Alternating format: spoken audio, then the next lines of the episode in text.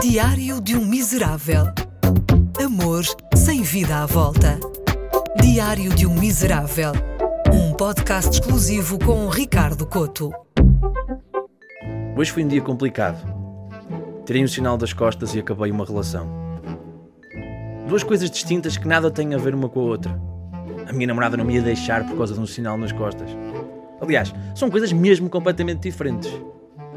É que do sinal eu tenho saudades. Uma pessoa habitua-se. É impossível olhar para trás e não ter saudades. Aquele sinal teve nos momentos mais importantes da minha vida. Eu achava que ele ia ficar comigo para sempre. E um dia. pff, desaparece nas mãos de um enfermeiro qualquer. Os sinais são todos iguais. Mas atenção, acabar uma relação também é doloroso. De um momento para o outro deixa de haver uma rotina, as mensagens, as saídas, a partilha. É inevitável sentir um vazio. É por isso que odeio aquelas pessoas que depois de saberem que terminamos uma relação nos dizem tens de te lembrar dos bons momentos que passaram juntos. Não, nada mais errado.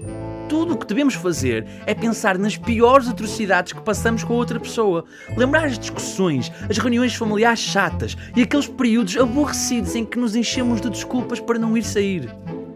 A melhor recordação de uma ex-namorada é o sítio onde tudo acabou. As pessoas deviam parar de idealizar o local onde se querem casar. Deviam começar a pensar no melhor local para eventualmente pôr um fim a tudo.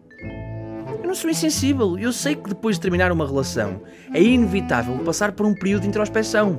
É inevitável lembrar os bons momentos e pensar: Ei, o dinheiro que eu gastei. É que associado aos bons momentos de uma relação vem sempre o dinheiro que gastamos. Os jantares, as viagens, aquele presente caro do que nos arrependemos. Porque é que eu usei aquele relógio? Podia ter comprado um para mim. A forma que eu arranjei para superar a dor emocional de perder alguém tão importante é perceber o dinheiro que gastei com essa pessoa.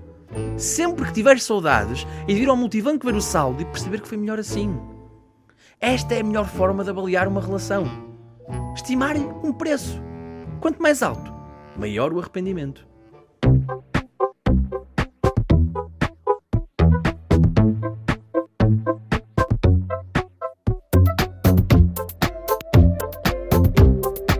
Diário de um Miserável.